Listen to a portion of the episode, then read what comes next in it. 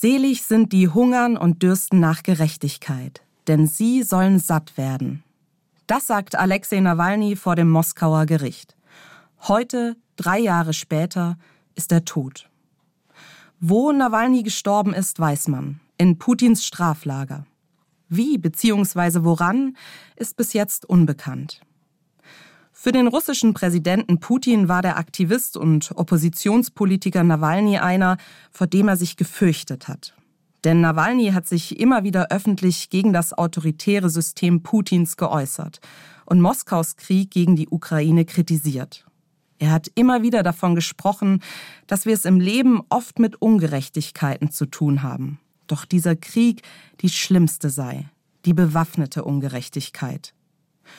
Und trotzdem, trotz dem Krieg, trotz seiner Gefangenschaft, glaubt er daran, dass sein Durst nach Gerechtigkeit gestillt werden wird.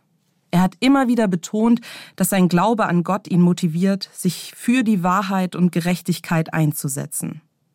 Seine Handlungsanweisung?